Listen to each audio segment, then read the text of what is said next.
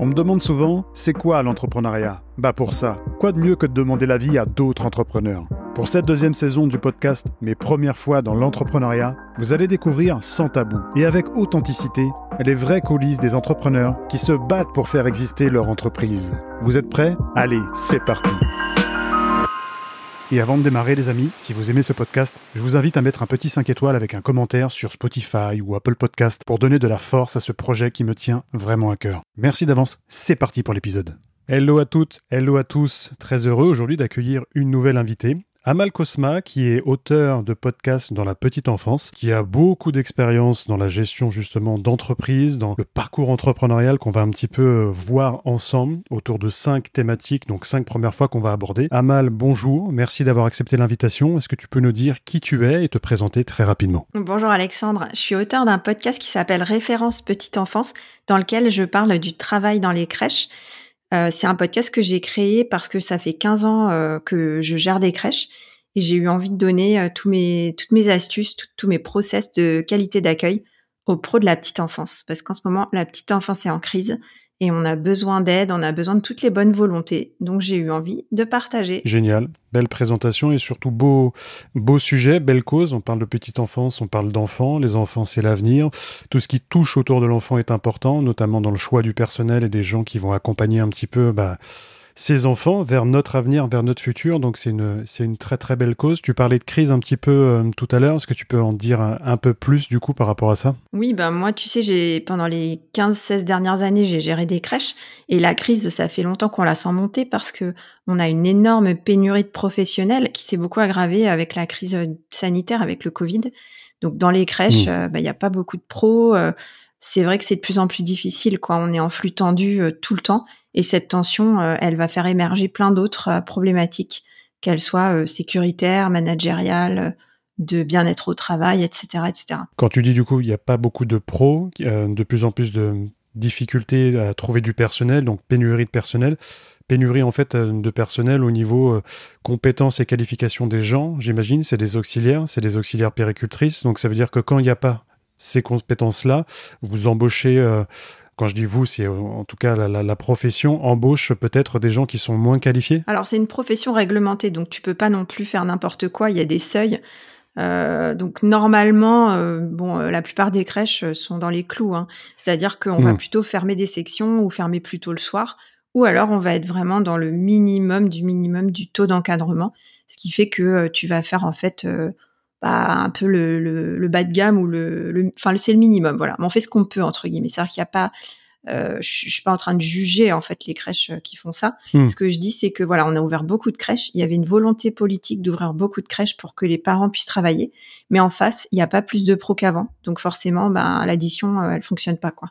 Et du coup, nous, les gestionnaires, les patrons de crèches, euh, quels qu'ils soient, hein, privé, public, tout ce que tu veux, associatif, eh ben on, est vraiment en difficulté pour avoir du personnel sur le terrain. On parle des, crèches, mais on parle aussi, on peut parler de d'autres secteurs d'activité comme euh, la santé qui est, qui est beaucoup touchée également.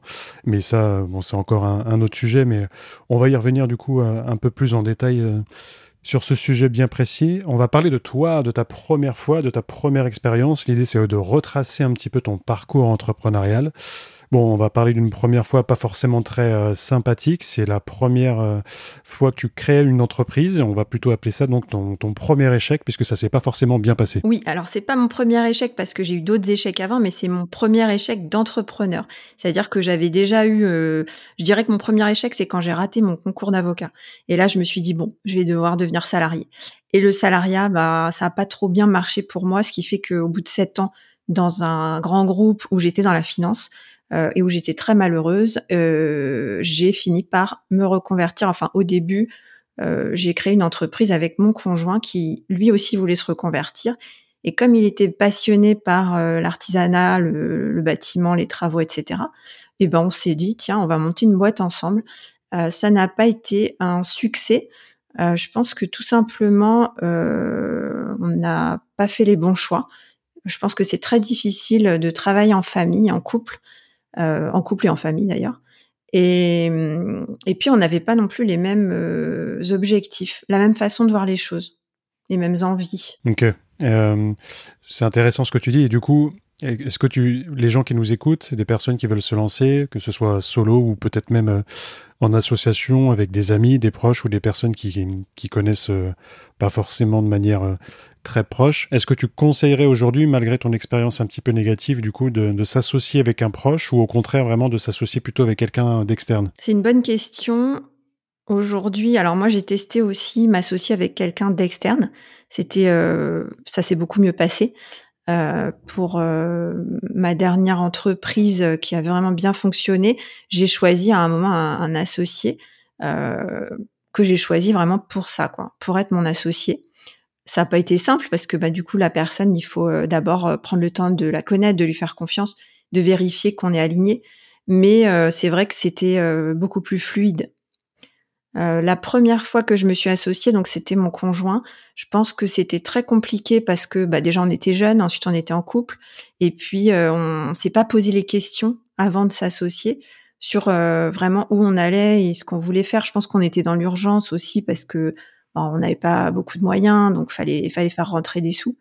Et en réalité, moi je voulais, moi je me suis rendu compte dans cette première expérience que j'étais une entrepreneuse plutôt euh, développeuse qui avait envie euh, de ouais de développer sa boîte, de recruter, de faire plein de projets, alors que mon associé, donc mon conjoint du moment, lui, il était plutôt dans quelque chose d'assez solo, d'assez euh, artisanal, plutôt voilà. Sans jugement, je vois que on n'a pas les mêmes objectifs et je sens que ça coince en fait très vite. C'est ça qui peut être dur dans l'association. on peut être complémentaires. Et en plus, on s'est séparés. Et en plus, vous êtes séparés malheureusement, donc c'est beaucoup plus difficile à vivre parce que on parle souvent d'équilibre vie pro, vie perso. Là, en, l'occurrence, tout l'équilibre justement qui, qui, anime ta vie au quotidien est complètement chamboulé. Je pense qu'il faut être complémentaire dans, dans l'association. Là, c'était pas forcément le cas. C'était peut-être un manque de vision. Enfin, une vision en tout cas qui était différente de chacun.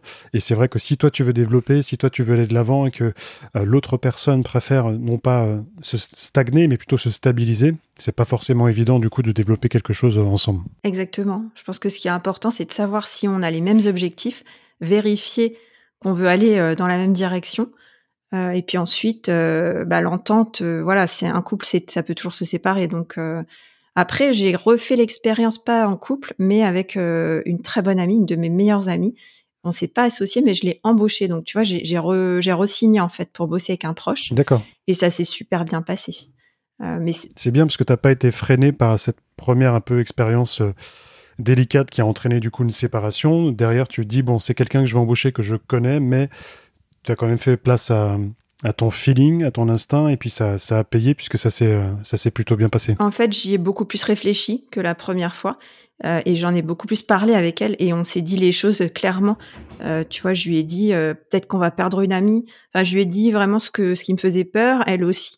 Et on a décidé de tenter le coup, mais tu vois, c'était beaucoup plus réfléchi. Après, c'est un petit peu différent parce qu'on s'est, on s'est pas associé, mais je suis sûre que si on s'était associé, ça aurait aussi très bien fonctionné tout simplement parce que elle et moi, on a euh, vraiment la même façon de considérer le travail, euh, la charge de travail, la puissance que tu vas y mettre. Donc si par exemple toi, tu es hyper bosseur, que tu as une forte euh, capacité de travail, que tu as envie d'être à fond et que ton associé, lui, il a envie de bosser 25 heures par semaine, euh, hmm. c'est compliqué en fait. Il y a des décalages qui vont se créer, qui vont être difficiles, euh, frustrants. Le plus important, je pense, c'est d'être euh, aligné, qu'on soit associé ou avec un collaborateur. C'est vraiment ça qui fera la différence dans la suite du projet. On va du coup parler d'une deuxième de tes premières fois. un peu plus un peu plus sympathique hein, celle-là quand même. C'est la première fois du coup que tu as aimé ce que tu faisais et j'en profite du coup pour dire aux gens qui nous écoutent que si on aime cet épisode, si on aime Amal Cosma, on n'hésite pas à mettre 5 étoiles, on n'hésite pas à mettre un petit commentaire pour que justement l'épisode remonte un petit peu, beaucoup même dans le classement. Donc je disais, première fois que tu as aimé vraiment ce que tu faisais, et j'ai même envie de dire que tu te sentais vivante. Alors en fait, j'ai été salariée euh, dans des groupes industriels euh, pendant 7 ans et je travaillais dans la finance. J'avais fait des études de droit et je me suis spécialisée dans la fiscalité. J'ai été vraiment très malheureuse.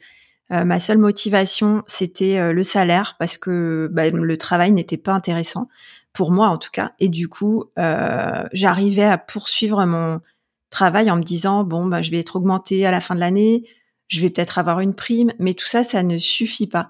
Et à un moment, le, le ce qui avait ce qui a vraiment fait basculer, je pense mon mon ras-le-bol, mon mal-être dans ce travail, c'est le manque de management. C'est que quand le manager, le management est, euh, est pas bon, quand la personne n'est pas valorisée, quand la personne se sent euh, laissée de côté, qu'il n'y a pas de, qu'il a pas d'intérêt, et eh ben ça va trop loin, ben la personne elle, elle en peut plus quoi. Donc moi j'en étais là, et, euh, c'est à ce moment-là que euh, j'ai eu ma fille.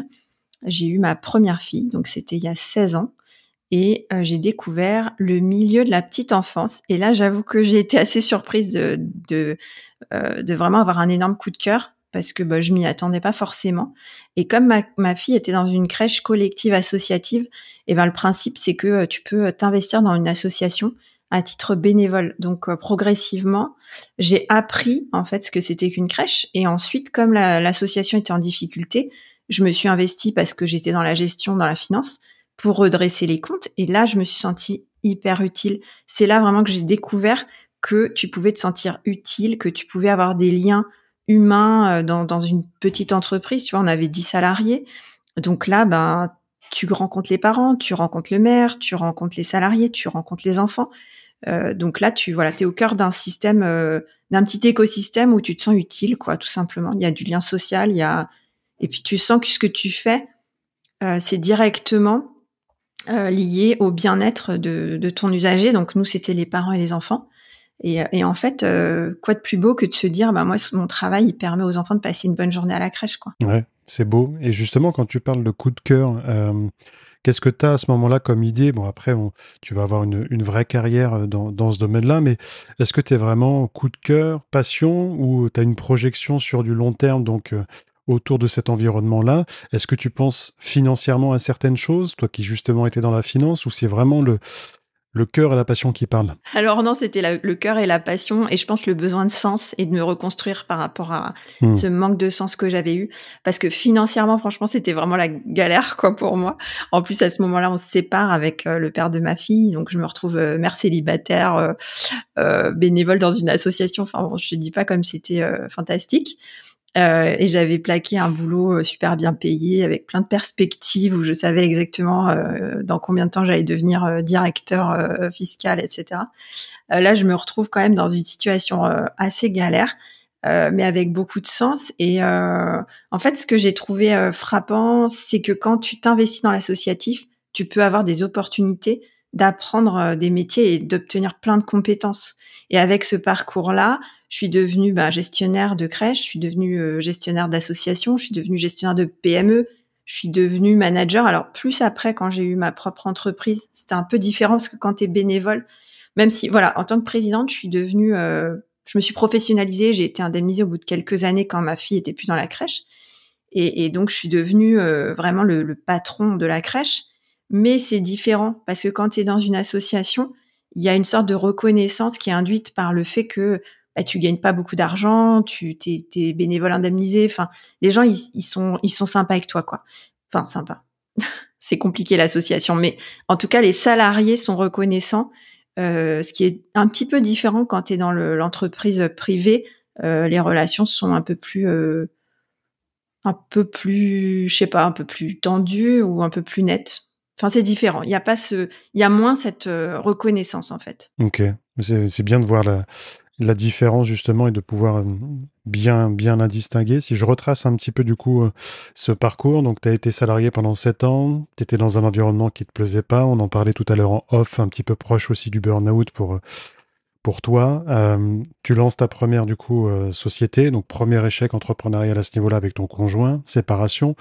Là, tu te lances justement dans, dans, dans ce bénévolat, tu en deviens présidente aussi. Et puis, on arrive du coup à une autre première fois où ça suit son cours par rapport à ce parcours et par rapport à ton investissement dans, l'environnement des, des, crèches, euh, où il y a cette première ouverture d'un établissement de crèche. Ouais, alors en fait, ça faisait quelques années déjà que j'étais présidente de l'association. Et là, euh, l'associatif, il y a des hauts et des bas, hein, parce qu'il y a une gouvernance qui est assez difficile, assez complexe. Donc euh, j'avais quand même des moments euh, où ça me gonflait un petit peu quoi de gérer cette gouvernance d'association.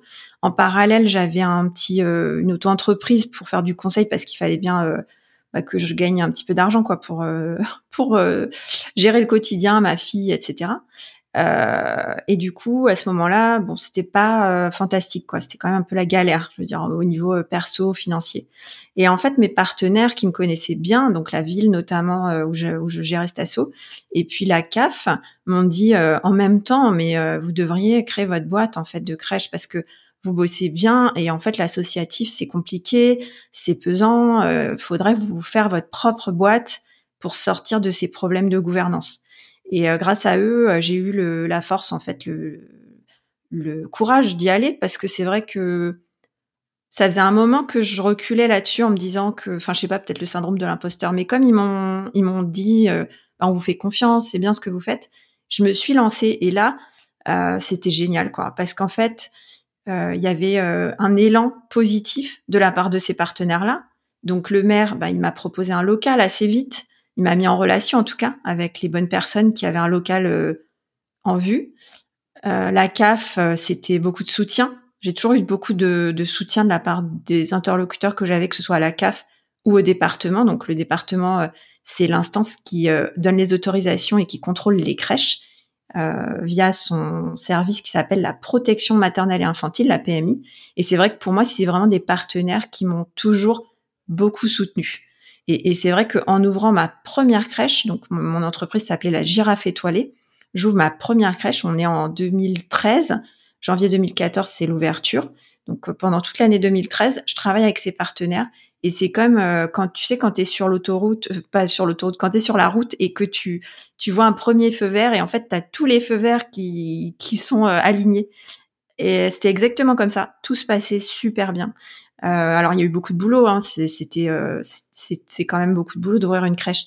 Mais voilà, je sais pas, c'était top quoi. Ça se passait tellement bien, j'ai des super souvenirs. Génial. La girafe étoilée, j'adore le nom. Merci. Et ce que je vois dans l'analogie que tu viens de décrire avec le feu notamment, tout était au vert.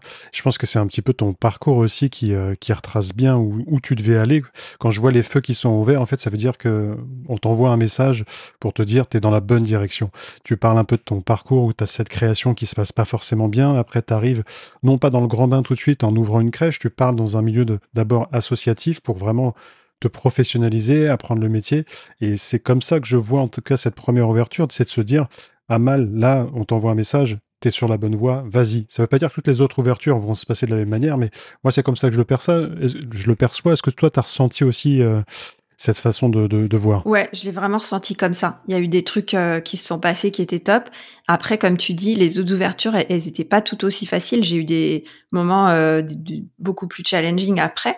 Euh, mais euh, je pense que oui, c'était le lancement. C'est comme quand ouais, une sorte de lancement quand tu sur ta rampe de lancement. Après, t'es parti quoi. Tu vas tu vas faire la course quoi qu'il arrive. Bon bah c'est pas toujours facile. La course, elle a duré longtemps. Mais euh, mais la première étape, enfin le départ, c'était un ouais, c'était comme une fusée quoi. C'était génial. Et alors c'est pas comme ouvrir une boutique, c'est pas comme ouvrir une boulangerie, c'est pas comme euh, ouvrir euh, un commerce. Euh, j'imagine que quand on parle d'établissement de crèche, il y a des règlements, il y a des réglementations à suivre. Est-ce que tu peux nous en dire un peu plus par rapport à ça pour bien comprendre les process à, activer justement dans, dans l'ouverture d'une crèche? En fait, moi je suis juriste, donc c'était pas ce qui me faisait peur. Souvent on me pose cette question. Il y a beaucoup de gens qui ont peur de ça, le côté réglementaire, les normes, les autorisations. Euh, je pense que si euh, on a vraiment une phobie administrative, ça va être compliqué. Mais moi, c'est vraiment pas mon, souci. Euh, donc voilà. En plus, comme je te dis, je pense le fait que, si tu veux, moi, j'avais au départ, j'avais une crèche, elle était associative. C'est pas moi qui l'ai ouverte, mais du coup, j'ai appris le métier, donc je connaissais très bien tout ce qui tout ce qui est requis pour avoir une crèche.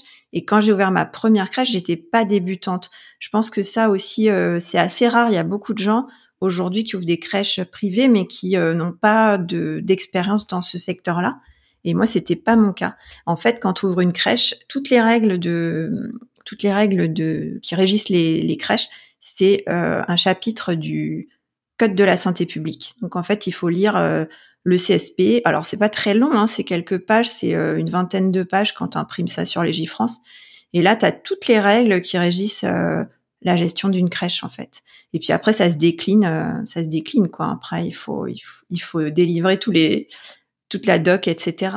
Mais euh, c'est enfin si tu veux la réglementation, les autorisations c'est une chose. Il y a des contraintes qui sont là pour euh, c'est des garde-fous en fait pour que tu puisses pas faire n'importe quoi avec les enfants. Mais après ça suffit pas. Tu peux rentrer dans, tu peux, enfin rentrer dans le CSP euh, et donner les bons documents, faire le bon projet d'établissement, etc. Et ensuite, tu peux te planter complètement parce que au niveau opérationnel, bah c'est pas aligné avec ce que tu as écrit sur le papier. Donc euh, le challenge, il arrive surtout une fois que tu as ouvert ta crèche et que maintenant, bah, va falloir faire de la qualité d'accueil. Ouais, tu as, la première ouverture et puis après, il faut trouver le bon personnel, faut faut, faut justement mettre tout, euh, on va dire, euh, tous les bons ingrédients pour que ça fonctionne, parce qu'encore une fois, on parle d'enfants, donc là, on n'est pas là sur un commerce où est-ce qu'on va réussir à vendre du chocolat ou autre. Là, c'est est-ce qu'on va réussir à trouver des, des gens qui vont s'occuper d'enfants. Et du coup, ça nous amène à notre premier recrutement. Alors, foireux cette fois, parce que c'est un premier recrutement du coup qui s'est pas forcément bien passé pour toi. Est-ce que tu peux nous en dire un, peu plus? Alors c'est pas mon premier recrutement, mais c'est là je, te, je vais te parler de mon premier recrutement vraiment euh, mauvais quoi. Qui s'est mal passé. Ouais. C'est-à-dire que j'avais déjà recruté pas mal de monde dans l'assaut, et puis là dans ma crèche j'avais déjà recruté une équipe puisqu'on a ouvert en janvier 2014. Et en fait la directrice euh, pour raison personnelle, elle quitte euh, le projet. Ça faisait longtemps que je bossais avec elle et elle quitte le projet en en, juin, tu vois, donc ça faisait six mois. Et en fait, je dois recruter très rapidement. Elle me dit, ben, t'inquiète pas, je reste jusqu'à la rentrée, mais euh, moi, je, enfin, tu vois, moi, je suis dans l'urgence. Il faut que je recrute une nouvelle cadre en fait pour euh, dans très peu de temps, quoi. Et en fait, euh, ça s'est pas bien passé parce que d'abord, j'étais dans l'urgence. tout simplement, quand on est dans l'urgence, c'est compliqué. Parce que j'avais une toute petite boîte et que quand tu as une toute petite boîte, bah, tu es vachement tributaire de tes salariés. C'est plus, plus ma boîte a grossi, plus ça s'est bien passé. Euh, là, en fait, j'avais fait appel à un cabinet de recrutement, un cabinet qui faisait, tu sais, des, sortes de tests de personnalité, des entretiens, pour m'aider. Pour euh, donc, tu vois, je voulais quand même m'armer. Hein, je partais pas euh, naïve quoi dans le dans le truc. Je savais très bien que c'était un problème complexe. Et donc, j'ai pas eu beaucoup de candidats parce que j'étais dans l'urgence et que c'était pas le bon moment, c'était l'été. Et la, la, la conseil, elle me dit, Écoutez, y a, on a trois profils. Alors, je te passe les détails sur les deux autres, mais bon, il, ça, il y en avait une, elle voulait euh, des horaires de bureau et euh, qu'on la dérange pas quand elle était euh, off. Donc ça, c'est quand t'es directrice d'équipe, ça marche pas. L'autre, je sais plus quoi. Et puis la, dernière, donc celle que j'ai recrutée, elle me dit, c'est une fille bien, elle est gentille, mais c'est pas une manager. Ce sera jamais le chef. Elle me dit, vous voulez une directrice et cette personne-là, je ne pense pas que vous en ferez une directrice. Ça me paraît pas possible.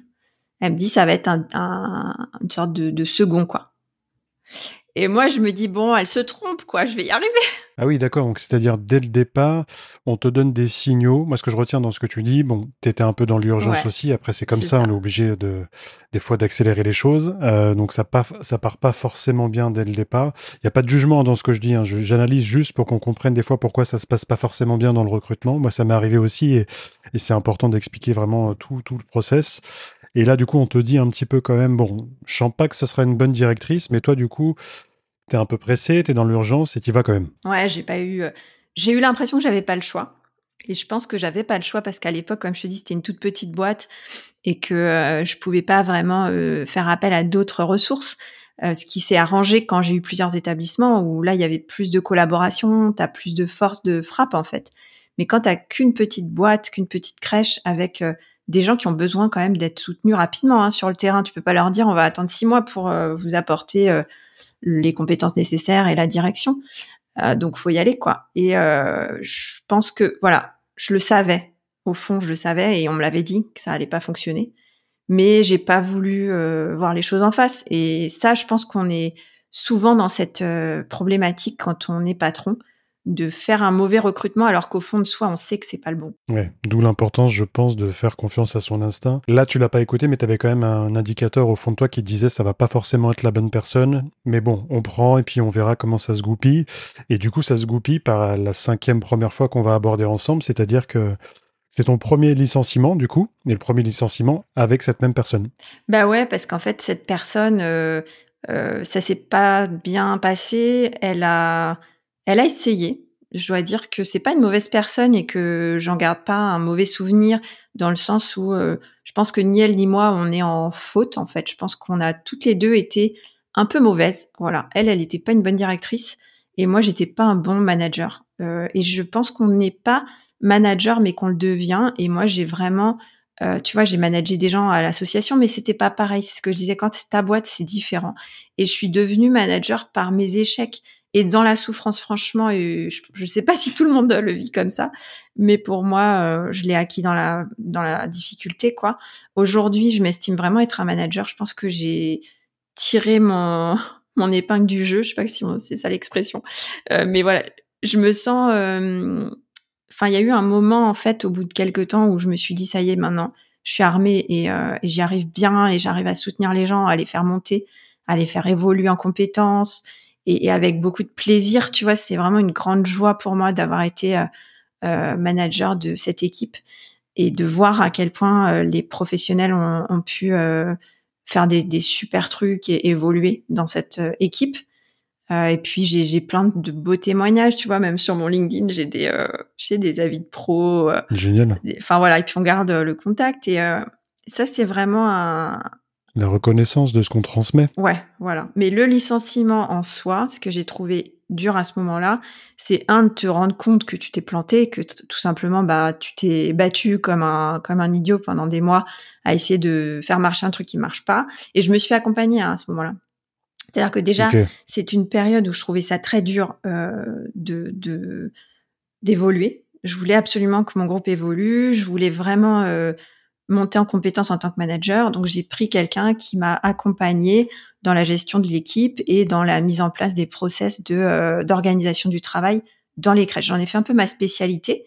Euh, c'est-à-dire que maintenant, je sais euh, voilà ce qui se passe dans une crèche sur le terrain. Moi, ce qui m'intéresse, c'est vraiment de comprendre ce qui se passe sur le terrain comment le travail est organisé, qu'est-ce qui fait que ça va ou que ça va pas, et de pouvoir, euh, tu vois, mettre à profit cette organisation du travail pour que ça se passe bien pour l'enfant. Et du coup, ça va bien se passer pour tout le monde, en fait, pour le pro, pour la famille, pour tout le monde. Mais à ce moment-là, j'ai eu besoin d'une personne pour euh, pour m'aider à comprendre tout ça.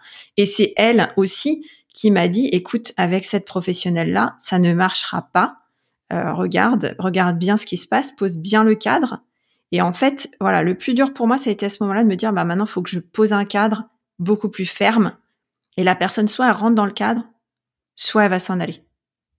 Mais le cadre, il doit être posé et il faut le maintenir. Et c'est, je pense, voilà, c'est cette première fois où je me suis rendu compte que j'avais ce problème euh, à fixer mon cadre. Et euh, après, une fois que j'ai bien compris ça, ça a été très différent. Ça a changé ma vie de manager. Génial. Et d'où l'importance de, se faire accompagner. On a souvent euh, peur peut-être de le faire, de se lancer à ce niveau-là en se disant je vais tout maîtriser, je vais gérer au fur et à mesure et on se rend compte qu'on est bon dans un domaine mais on peut aussi avoir certaines lacunes dans d'autres et il n'y a aucune honte en tout cas à se faire accompagner. C'est ce que tu as fait, tu l'as très bien fait après puisque après tu l'as dit toi-même, tu t'es euh, senti en tout cas à l'aise et en confiance. Et du coup au bout de combien de temps, c'est-à-dire que la partie mana managériale n'était pas forcément euh, plutôt bien bien cadrée de ton côté, après tu t'es fait accompagner mais il s'est passé pour combien de temps pour que tu te sentes vraiment bien justement dans le management? Bah, En fait, je me suis pas posé la question sur le moment. C'est-à-dire que j'ai pris conscience de ça a posteriori.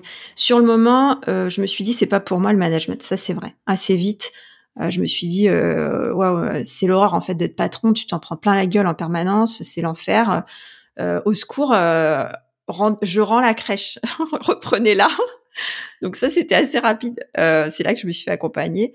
Euh, le licenciement, je pense qu'il est venu, je dirais, euh, elle a dû rester peut-être presque un an, la personne. Et ensuite, j'ai vraiment, tu vois, remis les choses à plat, évolué, ouvert d'autres établissements, etc. T'as pris du recul, ouais. Bah, je, en fait, j'ai continué ma route. Je me suis pas rendu compte que j'évoluais forcément, mais c'est, je pense que c'est vraiment quand il y a eu, tu vois, en 2020, donc je dirais cinq ans plus tard, quand il y a eu le Covid, où j'ai vraiment pris ce recul à ce moment-là et je me suis dit ah ouais tout le chemin parcouru quoi. Euh, et là je me suis rendu compte en fait à ce moment-là quand il y a eu le Covid c'est les difficultés qu'on a rencontrées et euh, les difficultés que mon équipe a traversées et à quel point je me suis mise euh, les mains dans le moteur pour les aider aussi. Comment on s'est serré les coudes et comment on a bossé en équipe. J'ai eu l'impression qu'on soulevait des montagnes en fait. Et là je me suis dit waouh t'as vra as vraiment fait un sacré chemin et, euh, et là, j'ai pris vraiment la, le temps de me dire, alors, c'est quoi que t'aimes, c'est quoi que t'aimes pas? Et c'est là que je me suis dit, mais en fait, j'adore être manager. Mais tu vois, j'en avais tellement souffert au début, j'avais tellement gardé cette euh, cette idée que non, le management c'est l'enfer. En fait, ça m'avait tellement marqué cette période difficile du début que euh, il a fallu qu'à un moment je me dise ah oui mais en fait non finalement c'est pas si c'est pas si mal quoi j'aime bien. Mmh. T'as vraiment une t'as vraiment une vraie valeur, euh, tu t'apportes vraiment quelque chose quand t'es un bon manager. Et je disais souvent ça, je dis souvent ça en fait à mes pros quand elles évoluent, quand elles veulent évoluer dans des postes de manager, je leur dis ça va être dur, vous allez probablement avoir des moments difficiles, mais si vous y arrivez, c'est le top quoi, d'être manager et, de réussir à être manager et accompagner une équipe. Complètement, et on arrive du coup à la fin de l'épisode et je ne peux que euh, apprécier ce que tu dis, ton parcours aussi. Enfin, c'est, on voit un petit peu tout le chemin qu'il faut pour justement être épanoui, être bien dans ce qu'on fait. Et c'est pas forcément dès la première fois, même si c'est un petit peu la thématique du podcast, qu'on arrive à toujours trouver, en tout cas, chaussure à son pied. Euh, des fois, on arrive à des moments euh, d'une vie où on est à un endroit, on ne sait pas forcément pourquoi, c'est comme ça. Et puis, euh, ça peut être pour une association, puis après, ça était un peu comme toi, ça bifurque sur finalement un projet d'entreprise beaucoup plus important et impactant du coup, parce qu'encore une fois, on parle de crèche, on parle d'enfants, donc c'est c'est une belle cause. Euh, dernière question que je pose à tout le monde, du coup, qu'est-ce que tu conseillerais à, la Amal Cosma d'il y a quelques années qui n'avait aucune expérience entrepreneuriale? Qu'est-ce que tu lui dirais aujourd'hui, justement, euh, pour la conseiller si elle voulait, si elle voulait se lancer? Euh, je, je, lui dirais, n'attends pas pour te faire, pour te faire accompagner, n'attends pas pour te faire soutenir et trouver euh, trouver les bons soutiens. Ouais. Je pense que c'est pas la peine de souffrir inutilement. pas se faire du mal, se faire accompagner dès le départ. Ouais. Et puis euh, être avec euh, ouais, des experts dès le début pour avoir la bonne voie. Tu peux avoir des, les bonnes compétences, les bons outils, mais si tu sais pas comment justement façonner les choses, c'est toujours bien d'avoir quelqu'un qui te tire, qui te tire vers le haut. Ouais, mais c'est vrai qu'il faut trouver la bonne personne aussi et c'est aussi un chemin, quoi. Moi, j'ai trouvé cette bonne personne euh, à ce moment-là. Je sais pas comment, je sais pas si j'aurais pu la trouver six mois avant, quoi. Donc il y a ça aussi. Plein de facteurs, plein d'éléments à prendre en compte. Merci beaucoup, en tout cas, d'avoir répondu euh, présente à l'invitation, de, de, t'être livré, de nous avoir donné beaucoup de, de choses liées à ton, ton parcours. Merci d'avoir accepté de, de, jouer le jeu et en tout cas, tu l'as, tu l'as très bien fait. Bah écoute, avec plaisir. Je rajoute un dernier truc parce que j'y pense quand tu me dis ça. Euh, Ah non, c'est pas possible. On coupe. au revoir, merci tout le monde. Salut, bonne soirée, au revoir. Je t'en prie, vas-y. Non, j'allais dire, le conseil euh, que je me donnerais et que je me suis donné au bout de quelques mois, c'est aussi c'est d'aller dans une fédération. Moi, je suis allée dans ma fédération à l'époque mmh et ça m'a vraiment changé la vie. Et euh, tu vois, quand tu quand tu sors de la solitude, quoi, tu vas dans des clubs d'entreprise. Ou euh, voilà, moi, c'était la Fédération française des entreprises de crèche. Et en fait, dans tous les métiers, je pense que tu peux trouver une fédération ou un club. Et, et du coup, tu vas rencontrer des confrères, tu vas te confronter aux autres. Euh, et, ça, c'est du soutien, quoi. C'est top. Tu sors de ta bulle, tu es confronté au discours euh, euh, similaire au tien, c'est-à-dire des gens qui te comprennent. Pas forcément le cas quand on est entouré de proches qui comprennent pas forcément ce qu'on fait, d'où l'intérêt justement de d'aller dans les clubs d'entrepreneurs ou des fédérations, comme tu dis. C'est ça. Ben voilà, merci beaucoup, Alexandre. J'étais ravie de témoigner dans ton podcast. Merci à toi. C'est bon, on peut couper ou quelque chose à rajouter encore? Non, comment on fait là? Ça va? J'ai tout dit. Bon, ok, merci. Encore merci à toi. Et puis euh, plein de bonnes choses à toi pour la suite, pour ton parcours. Et puis tu reviendras peut-être pour nous raconter euh, d'autres, euh, d'autres éléments croustillants, en tout cas de, ton parcours. Avec plaisir, à bientôt.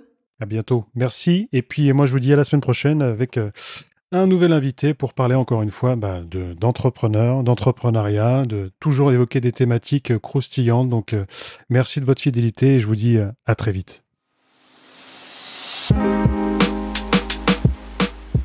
vous aimez ce podcast, je vous invite à mettre un petit 5 étoiles avec un commentaire sur Spotify ou Apple Podcast pour donner de la force à ce projet qui me tient vraiment à cœur.